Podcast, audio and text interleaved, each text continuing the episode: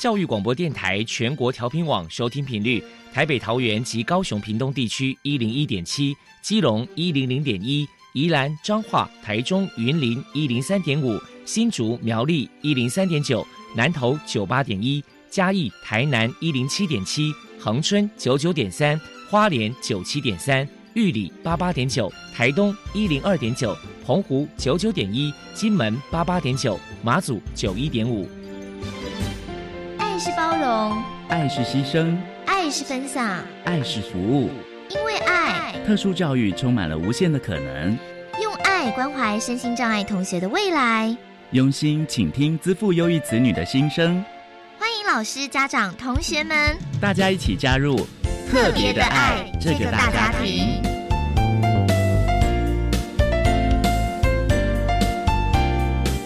本节目由教育部学生事务及特殊教育司指导，国立教育广播电台监制，欢迎收听。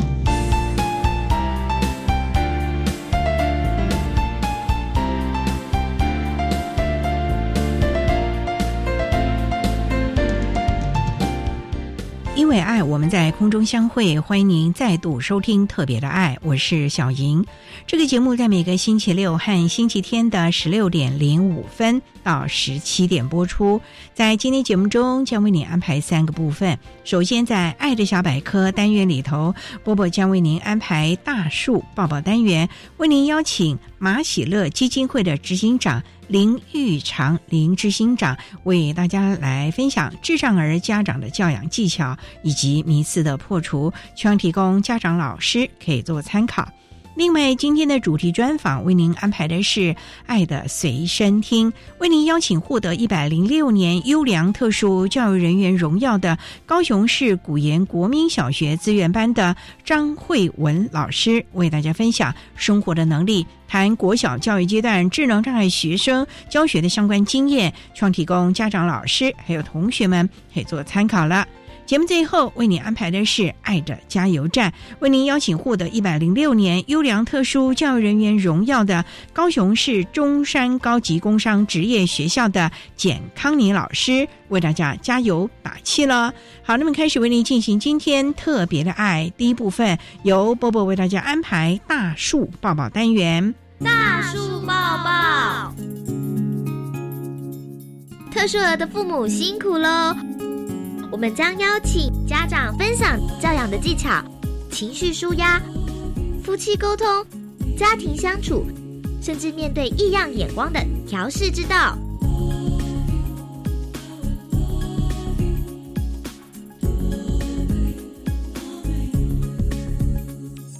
Hello，大家好，我是 Bobo。今天的大叔抱抱，我们特别邀请到马喜乐基金会的执行长林玉长女士。来跟大家分享智障儿的家长教养技巧，还有相关的迷思破除。首先，我们先请教一下林执行长：如果说家里面有智能障碍的小孩，家长在教养上该注意哪些事情呢？我一直觉得家里面有智能障碍者的孩子，其实家庭是非常辛苦的。家长怎么样能够有正向的一个态度，特别面对他的障碍的孩子，觉得很基本的就是接受。事实，那也接纳他。其实他还是有他的潜能的，他还是可以透过训练，可以帮助他有一些的进步。怎么样走出来，让孩子能够得到社会的资源跟很多的帮助？我觉得家长需要能够打开家长呃的心，能够主动的愿意去寻求帮助。其实现在政府也有很多特别在社会福利的这些的政策哦，都可以透过各县市政府的社会处的这样的一个咨询哦，可以去了解什么样的单位可以协助我们的家长，可以帮助孩子获取那个照顾，或者是可以得到这样的一个社会服务的照顾。我觉得我们的家长很重要的是那个心，怎么样让自己的心能够更开放哦？我想可以走出来是很重要的。接受跟走出来去寻求帮助，主动去寻求资源的连接，哦，这是很重要。因为透过很多资源的连接的帮助，这个孩子他可以有很多进步的一个空间。那孩子他也可以有不一样的学习。我觉得我们家长一定要先让自己的心是健康的，呃面对生长者这样的一个孩子，他的心能够是开放的，而且能够接纳，陪孩子走这样的一个服务治疗，或者是说陪孩子走他人生的路啊，这是家长可以去做到的。马喜乐基金会为了提供身心障碍者就业机会，并且支持身障者职业重建，其实在多年前就开始贩售喜乐水饺，广受市场好评。那么接下来呢，我们就请执行长来破除一下一般大众对于智能障碍者有哪一些错误迷思。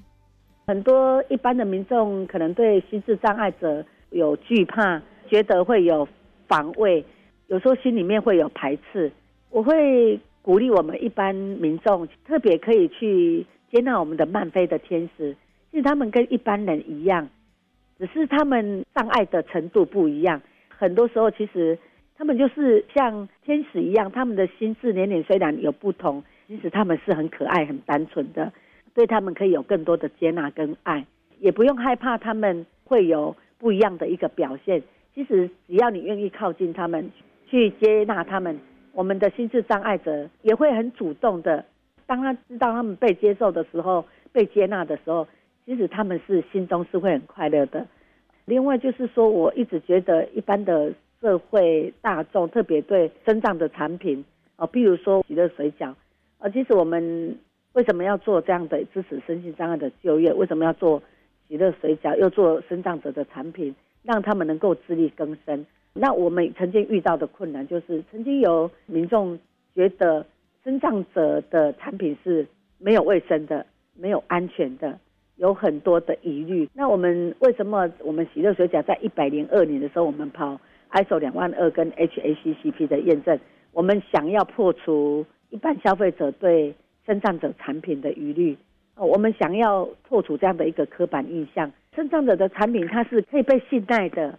而且生长者的产品，它是可以谈到品质的，它是可以谈到竞争力。后来我们喜乐水饺工坊啊，跑了 ISO 两万二跟 HACCP 的这样的一个食品验证之后，也增加了一般民众对生长产品的一份信赖，而且也破除了消费者对这样的一个比较刻板的印象。所以这是我们觉得说，很多时候一般的民众对生障者会有错误的迷思。不管是对生障者个人，或者是对生障者他们所生产的这样的一个产品，所以我们透过很多服务的进行，或者是说多元的这样的一个服务提供，希望能够影响，也能够引导社会大众，能够对我们的生障朋友能够有更多的正面的这样的一个接纳。而且能够真正的去看到他们的优势，这是我们很努力的。而且我们也相信我们的身障朋友，他们也很努力、很积极的在呃活出他们的生命。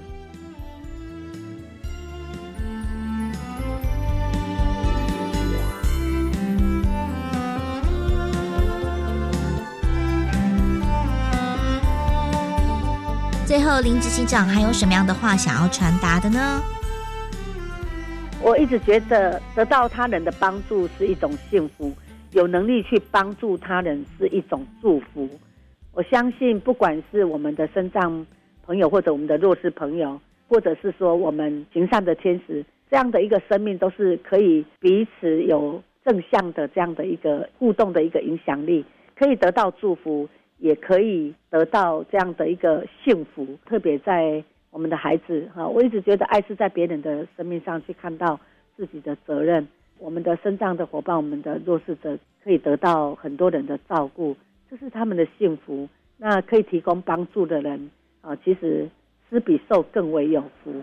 我希望我们这个社会是充满祥和、很温馨，人与人之间有更多的彼此的友善，有爱的力量充满在我们的社会服务的这一条道路上。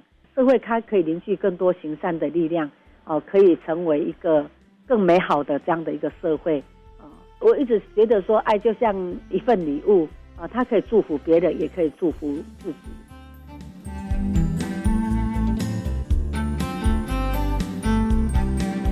谢谢马喜乐基金会的执行长林玉长女士接受我们的访问。现在，我们就把节目现场交还给主持人小莹。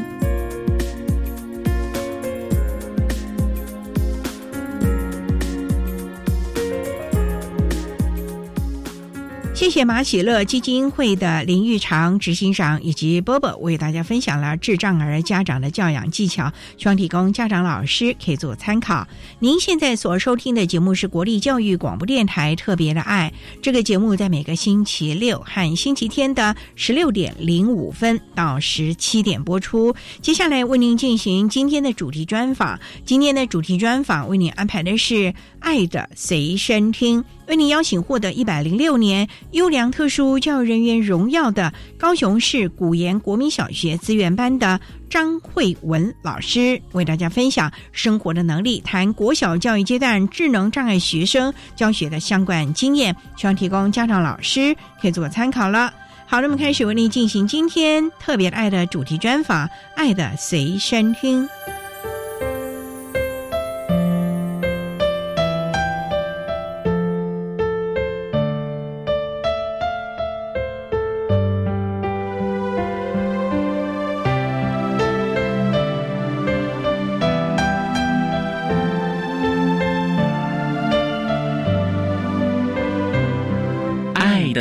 随身听。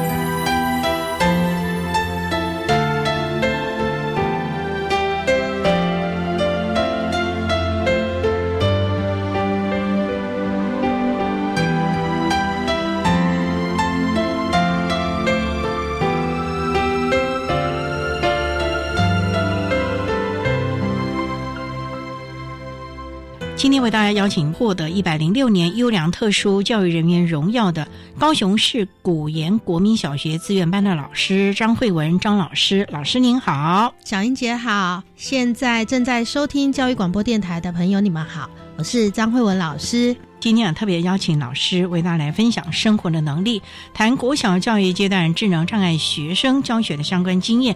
那首先啊，要先请慧文老师为大家分享，您从事教育工作大概多久啦？今年迈向第十九年。当初就是主修特殊教育吗？没有哎，我我本身啊，国中、高中的时候是读美术班，大学的时候在台东师院美劳教育系就读。三年级的时候，因为一个很特别的机缘，在大三、大四的时候加修了特教辅系。没想到这一路下来都是当特教老师，那我觉得这也是一个很好种福田的机会，所以我非常感恩。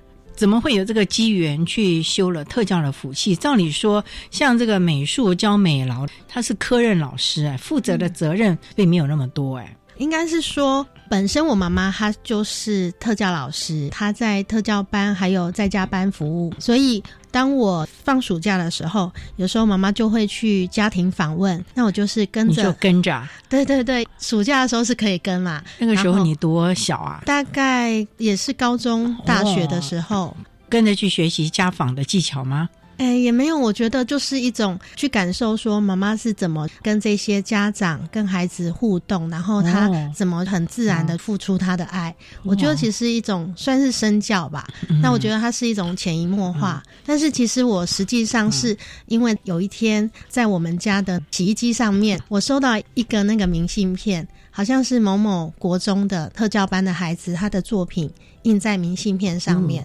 然后那时候就让我觉得，我可以结合我的美术，然后去修特教，希望可以带给特教的孩子更多艺术的发展。所以就这样子当特教老师。哦，原来是有这样的一个想法，嗯，希望能够把你的专业协助这些孩子，或许在心情上，或者是加深他个人的自信等等的喽。嗯，对，那时候是这样感受。刚好大学教授他有一个孩子是糖宝宝，老师也。不避讳说家里有这样的一个孩子，也会带他出去写生啊。那我们也看到这个孩子就是很浑然天成的去发展他的艺术的，对对对。那我们看了都很感动。那我觉得一点一滴潜移默化了，后来我在做一些教学上面。嗯，对。波特特系就直接到古言国小教书了吗？其实没有哎。其实我换了好几所学校，我觉得都是一个因缘。那我第一所学校是在小港区的凤林国小，那是我第一所学校，让我印象非常的深刻。一起共事的张清茂校长，我到现在都还直记得他的话。他说：“资源班的老师就要成为老师中的老师。”所以我会觉得说，不管遇到什么困难，我就觉得说要克服困难，然后一个高度上面去做服务。所以啊，这些都是非常重要的一个概念，提供大家了。好，那我们。们稍待再请获得一百零六年优良特殊教育人员荣耀的高雄市古岩国民小学资源班的张慧文老师，再为大家分享生活的能力，谈国小教育阶段智能障碍学生教学的相关经验。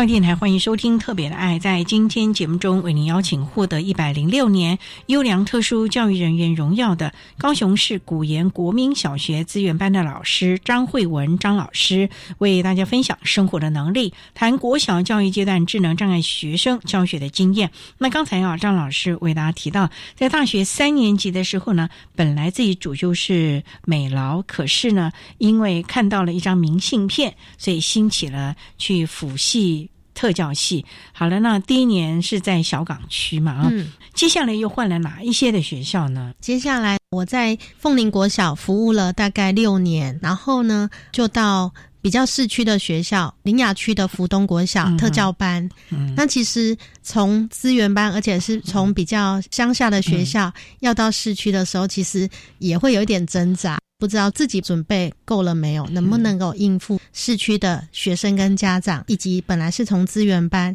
要到特教班这样的挑战。我觉得应该是说，在特教班要做更多的学习，然后更多的增能。其实我觉得就是遇到了，然后愿意去克服，愿意去学习，获得其实是更多的。所以我很谢谢这些家长跟孩子。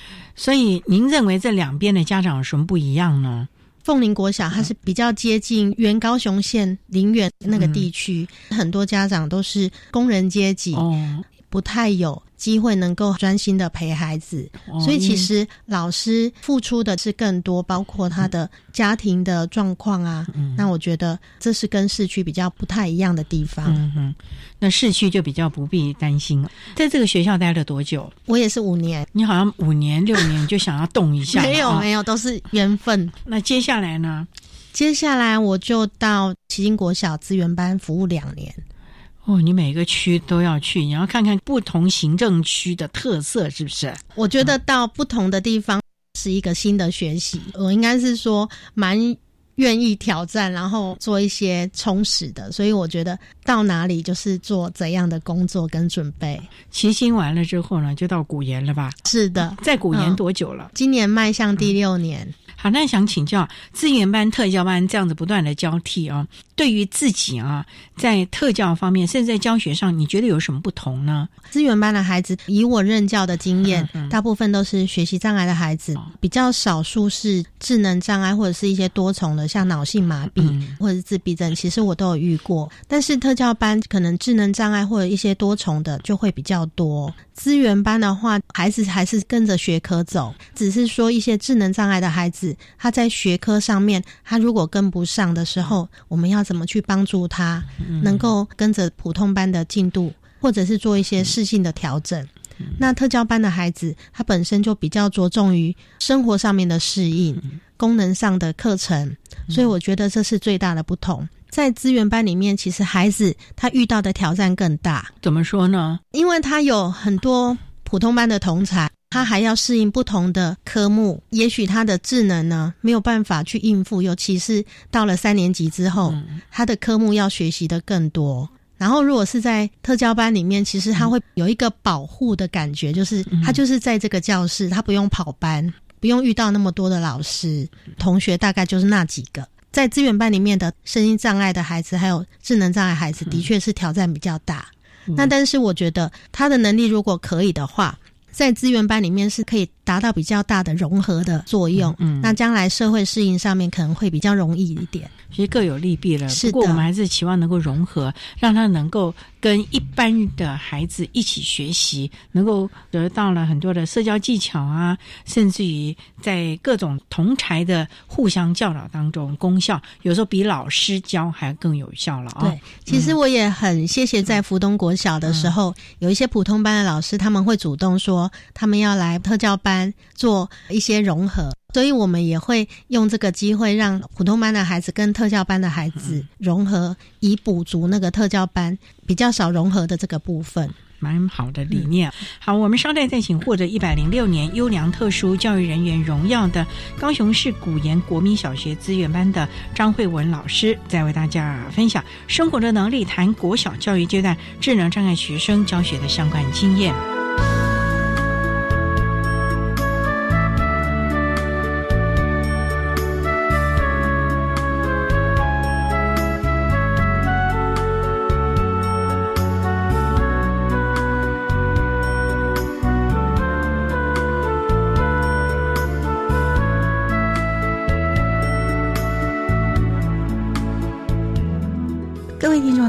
我是台北市立大学特教系的李曼曲老师。针对智能障碍学生教学辅导策略以及注意事项，有几点建议。第一，如果您遇到身心障碍者，请用正面、正向的眼神、表情、面容来支持他们、接纳他们，或用微笑、肢体语言鼓励他们以及他们的家人。第二，智能障碍不会传染，请你不要担心，他们希望您多跟他互动，多跟他交流。第三，如果您的孩子的班上有智能障碍的学生，请鼓励您的孩子多和智能障碍的孩子互动，因为你的孩子会因为接触这样的孩子会更有爱心、更有同理心。第四，智能障碍孩子不是学不来，而是学习的速度会比较慢，就像手机行动上网速度一样，一般人是四 G，而智能障碍的孩子可能只有二 G 而已。所以，请你要耐心，耐心。最后，我要对智能障碍的家长表达真诚的一个敬意：您辛苦了，谢谢您把孩子带大，愿意接纳他、照顾他、爱护他。在这样的过程里面，我能理解您的酸苦，您的付出，孩子会一丁点、一丁点的回报给你。最后，祝福您。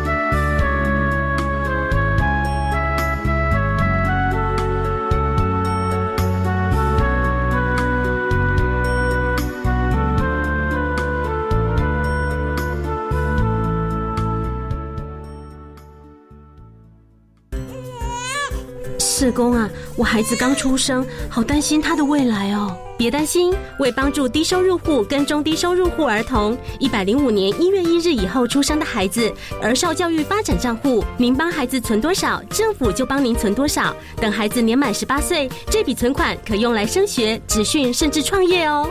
那我要努力帮宝宝存钱了。如有相关疑问，请下询一九五七福利咨询专线。以上广告由卫生福利部提供。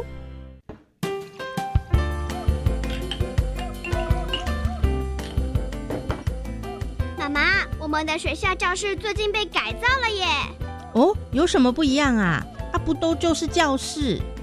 才不一样呢！原本填满东西的窗户跟墙都被打开来了，光线从窗外洒进来。我们的学校真漂亮啊！哇，真的啊！台湾进步喽！老师说，我们要在学校里找到各种跟美的关系。是啊，你们在校园里学习如何发现美，回家再跟我们分享惊喜哦。教育部校园美感环境教育再造计划，扩展孩子美感发现力的灵魂，帮学校打造不可复制、独一无二的校园环境。以上广告由教育部提供。管那么的水，罗嘎西木啊！大家好，我们是欧开合唱团。您现在收听的是教育电台。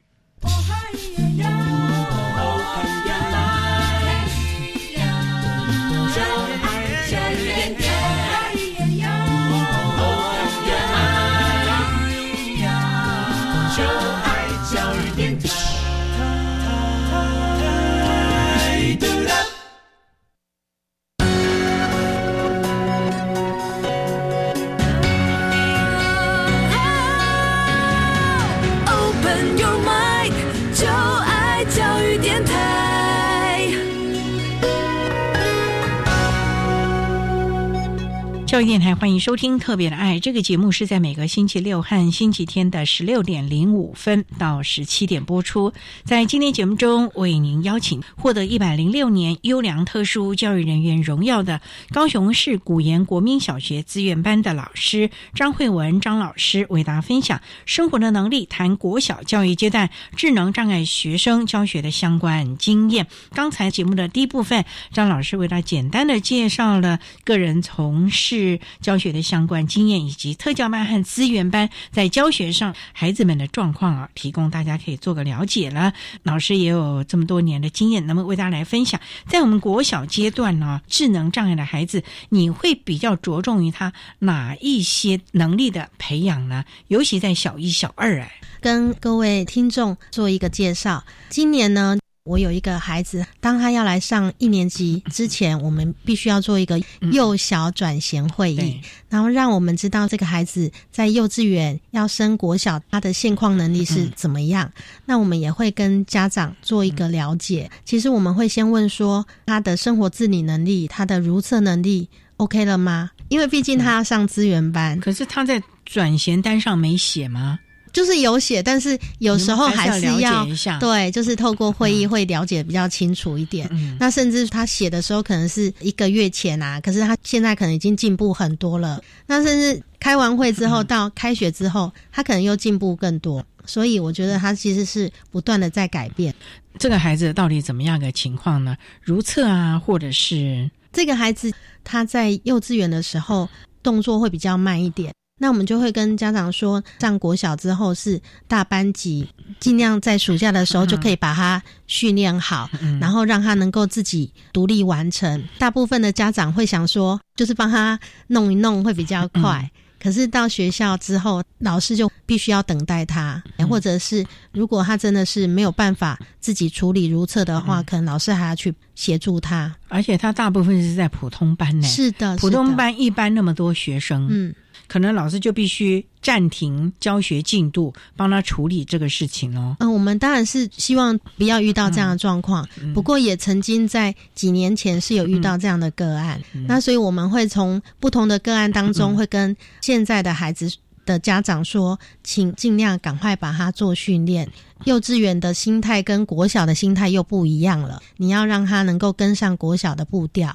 那有一些孩子其实是比较适合在特教班，家长呢他会希望说他一二年级的时候能够跟普通班的孩子融合，所以他就会到资源班来。其实是不一定的。我现在面对的这个孩子，家庭功能是不错的，所以我们在跟家长在讲的时候。就会比较容易进入状况。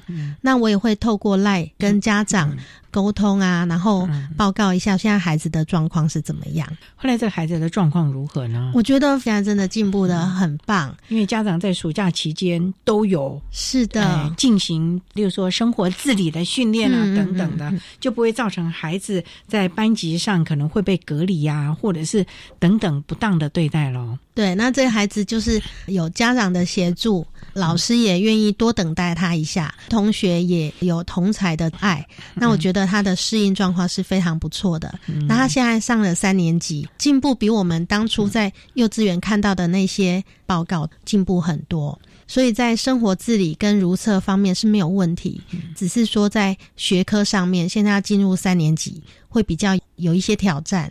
我们就会在开学之前跟要任课的老师讲到说，因为有这样子一个智能障碍的孩子即将要上三年级，他可能在电脑课、自然课跟社会课可能要请老师做一些课程的调整，因为毕竟国语、数学才会在资源班上，其他的科目他回归普通班上。我们要让普通老师也有这种特教的概念，因为这个孩子，然后做一些课程上的改变调整。换你给他同样的作业量，其实对他来说他是无法负荷的。像那个 IEP，你们后来怎么跟他的任课老师做相关的沟通呢？我们的 IEP 是设计国语、数学，但是其他的科目我们会跟老师说。大方向就是让他减量一些比较生活上需要用到的，可以先教，然后作业量稍微减少，那会请同才去当小老师协助他。那我们也会看他的状况，需不需要申请教师助理员。然后我们资源班老师如果有空堂可以去协助他的话，我们也会做入班的协助。所以这个在 IEP 里面，我们也会讨论他的特殊需求。那甚至体育课也希望尽量能够做到适应体育的方面。他要抽离出去上适应体育吗？不是，比如说他是上体育课，在原班上体育课，可是可能大家都是在玩球，别人可能很容易就。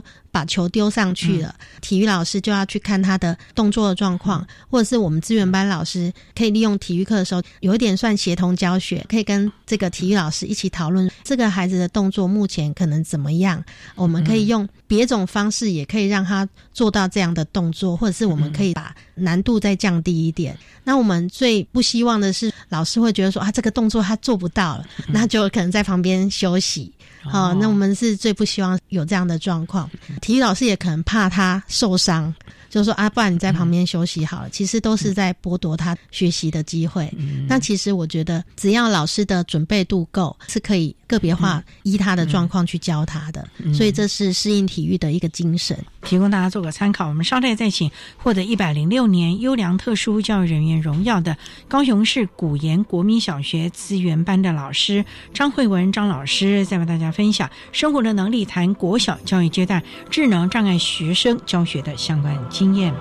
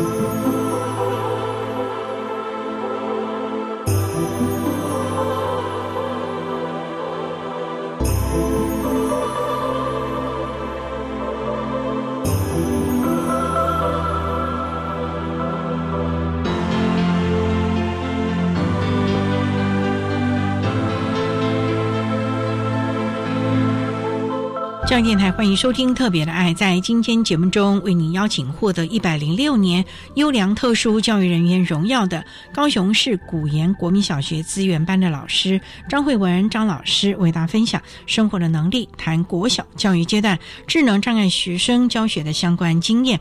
那刚才张老师为大家分享了一个孩子啊，从他在幼儿园升小一的时候，你们就有做了幼小的转衔。那一二年级你也协助他很多，目前他已经是三年。年级，不过呢，能不能为大家分享，在一二年级的时候，你到底为他做了些什么？觉得这个孩子好像进步了蛮多的嘞。好，一年级的时候，家长也有说他容易跌倒，所以我针对于他这个动作的部分，我希望他能够走路的步态能够更稳定。是他感统有问题吗？是有，但是我觉得轻度障碍的孩子，他不是那么的明显，所以就是要比较细微的观察，有一些动作。如果是真的不流畅的话，我们就可能上资源班的时候必须去给他做训练。那像他这个动作，你们后来怎么来协助他，避免他跌倒？因为如果老是跌倒，一方面受伤啊，再方面我觉得孩子也会畏惧走路咯。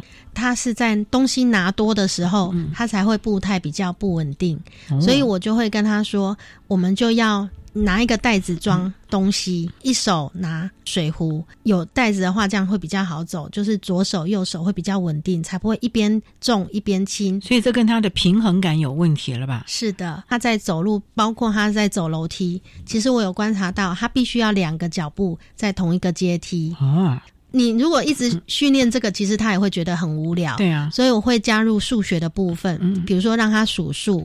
然后就这样慢慢的走，或者是我一边唱歌，然后让他一边去练习走阶梯吗？是的，透过走阶梯的时候，也可以去认识校园的环境。在一年级的时候，他就不会觉得走楼梯是很无聊的，因为他走到这边，他就可以看到新的环境、新的教室。走路的步态，我也会跟他说，他来上资源班的时候，我会让他拿一个浇花器，然后让他打开水龙头，他必须要去对准那个洞，然后装水。他一开始水会漏出去，那我就会跟他说：“哎，那我们把水关小一点，然后你眼睛要注意看，因为智能障碍的孩子其实他的专注力。”没有那么的好，所以我们必须要去协助他。说你要专注的看，那我们也可以把水的控制量控制好。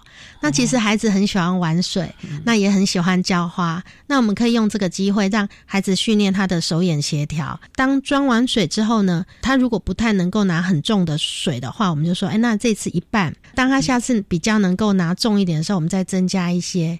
不然他其实水都整个都打翻了。到要浇花的时候，其实他的鞋子可能都湿掉了。所以我们。必须要看他目前现况，然后帮他做调整。那我们最终目标希望是他可以拿比较重浇花器里面的水是比较多的，那这样也可以训练他的平衡。当他很开心的把这整桶水都可以拿去浇花的时候，其实他也会很有成就感。透过他跟植物之间的互动，我觉得这也是一种生命教育。这是在一年级的部分，在一年级的时候，他的口语沟通表达非常的不好。幼稚园的老师还有家长都有提到，那那你怎么加强呢？我就会用说故事的方式，或者是他都用点头的，我就会跟他说：“你一定要跟老师说，不然我不知道你的意思。”而且我都会笑笑的跟他说，他就不会觉得很恐怖。我觉得一年级他的沟通表达是有困难，而且他的字很少，讲出来的话很是对。对，或者是摇头点头。二年级的时候，他已经进步到比较完整的一句话啊，例如他可以说什么？二年级的时候，他课文也都读得很好了，生活的表达能力其实是比较没有问题的。像一年级，我们也很担心他的注音符号学不好，可是我们透过比如说词典的注音符号，让他去玩，不会让他觉得注音符号是一个很抽象的东西。智能障碍的孩子，其实我们只要给他机会，就有无限的可能。所以他现在认读字或者是拼注音符号，已经可以达到我们觉得还不错的部分。只是说在听写能力呀，你要他听写注音，我觉得未来需要再继续努力的。您刚才也提到说，他可能在感统这个部分，那他大肌肉、小肌肉如何呢？写字会不会有问题呢？因为你教了他注音符号，他目前已经小三了嘛啊，那在一二年级基本上会写自己的名字了，家里的住址、电话号码，他应该都要记得下来了吧？没有那么简单，没那么简单了。对，就是他很多字，就是考听写的时候他会写，但是所谓会写是，比如说习作上面有空白，他会写；比如说安亲班可能一直重复的练习，他会把它背出来。然后写出来，可是他还不会真的运用。然后你说的电话号码，就是未来还要继续努力。呃，名字会写了吧？名字他写的很棒，可是一年级的时候，他还是会有一些笔画的重叠。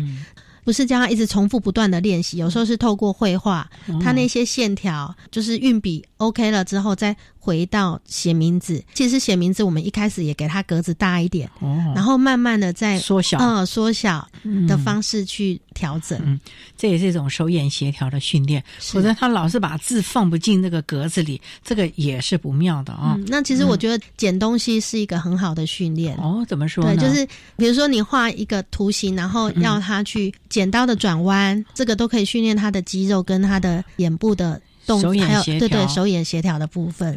而且你会觉得剪很疗愈啊，哦，对孩子也可以感觉到很疗愈，他就不会觉得那么的无趣。剪东西其实是一个非常好的一个训练，有一些安全剪刀啦，可能家长看到剪刀就可能赶快收起来，比较没有让他训练到。因为其实剪刀。剪东西是训练大肌肉、小肌肉很棒的工具啊，应该要练习啦。好，那我们稍待再请获得一百零六年优良特殊教育人员荣耀的高雄市古岩国民小学资源班的张慧文老师，再为大家分享生活的能力，谈国小教育阶段智能障碍学生教学的相关经验。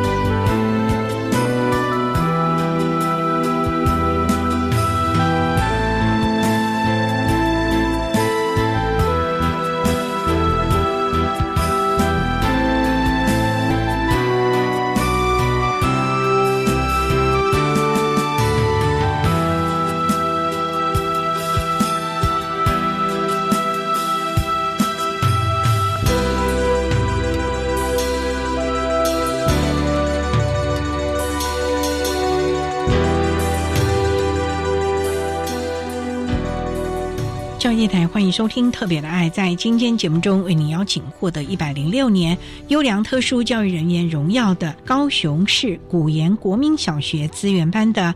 张慧文老师为大家分享生活的能力，谈国小教育阶段智能障碍学生教学的相关经验。那刚才张老师为大家分享了一个孩子，从小一一直到目前已经小三了，您对他所做的协助。那想请教老师，您在一开始就说您是美劳系毕业的，那请问啊，你也说希望在美劳这方面的专业能够协助你的孩子。那这么多年的教学，您的专业有应用？在特教上吗？其实是有的。其实我第一年是在凤林国小的时候，我就遇到那个孩子是情绪有很大的状况。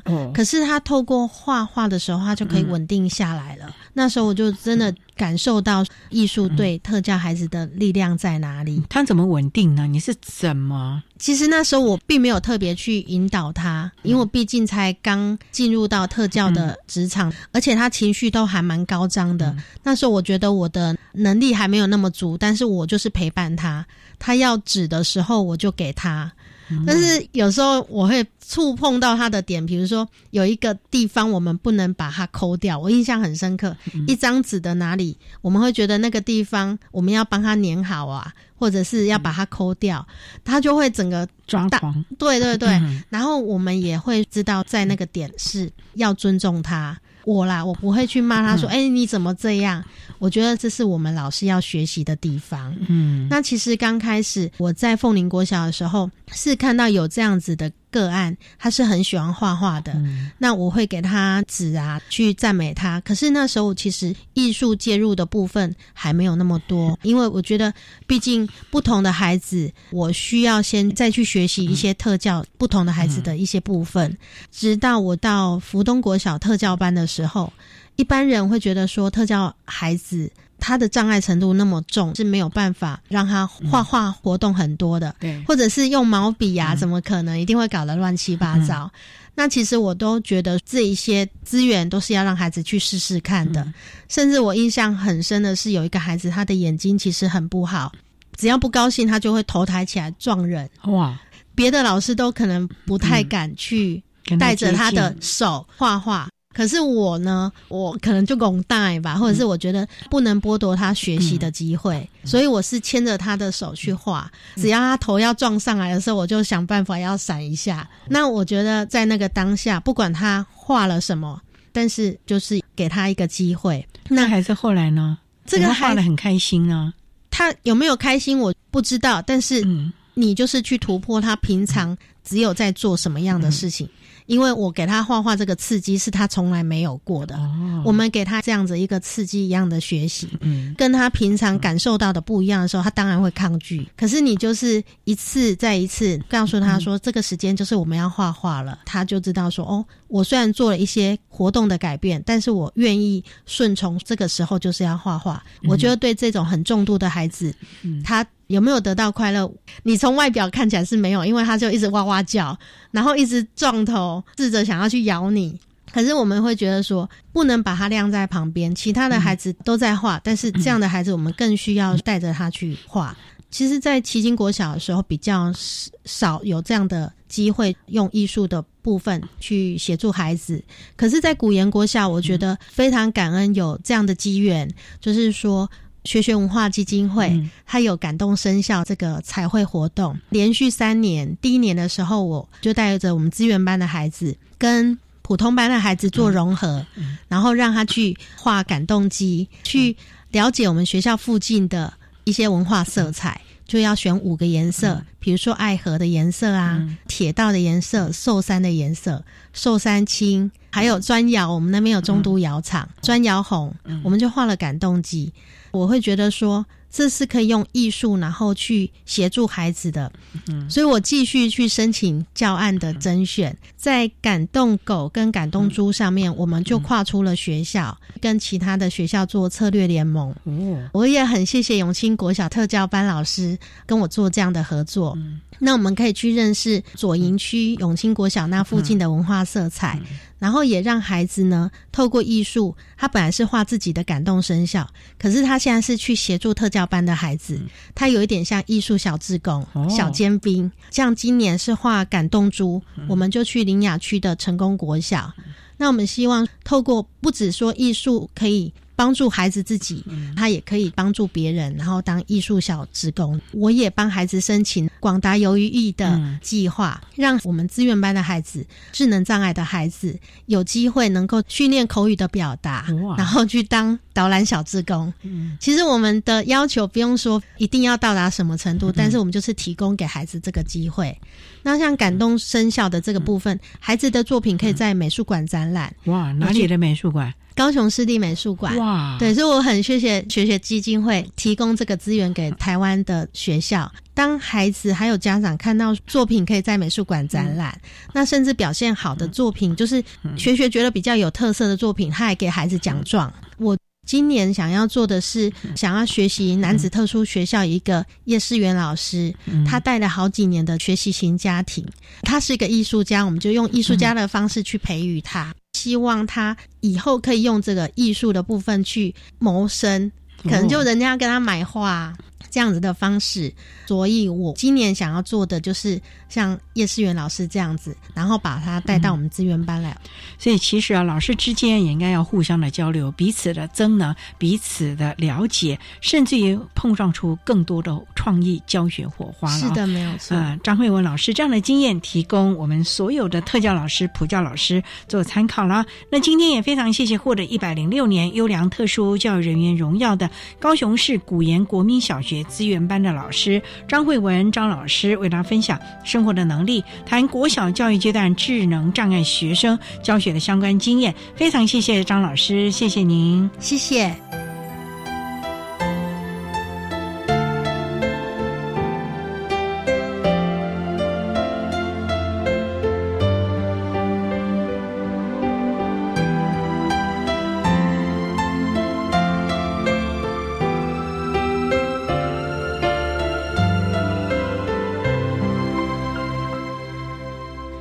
且获得一百零六年优良特殊教育人员荣耀的高雄市古岩国民小学资源班的张慧文老师，为大家分享了生活的能力。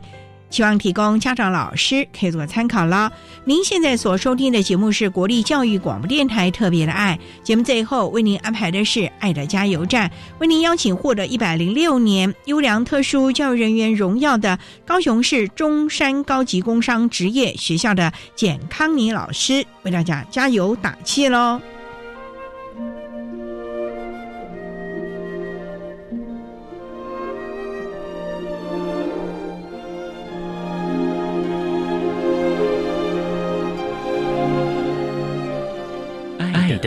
加油站。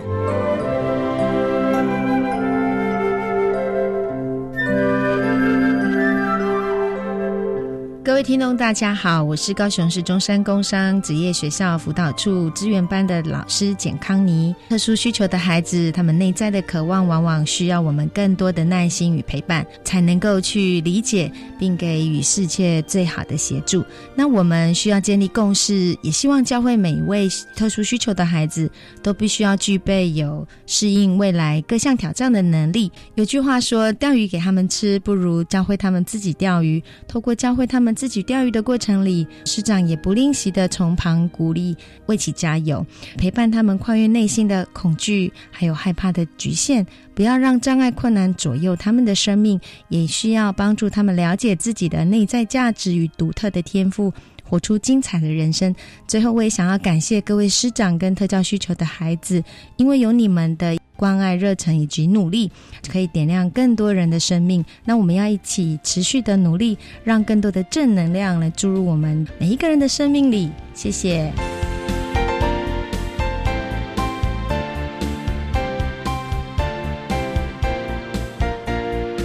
今天节目就为您进行到这了，感谢你的收听。在明天节目中，为您邀请获得一百零六年优良特殊教育人员荣耀的高雄市中山高级工商职业学校的简康妮老师，为大家分享多元的启发试探，谈高中职教育阶段智能障碍学生教学的策略以及注意的事项，希望提供家长、老师可以做个参考了。感谢你的收听，也欢迎您明天十六点零五分再度收听特别的爱。我们明天见了，拜拜。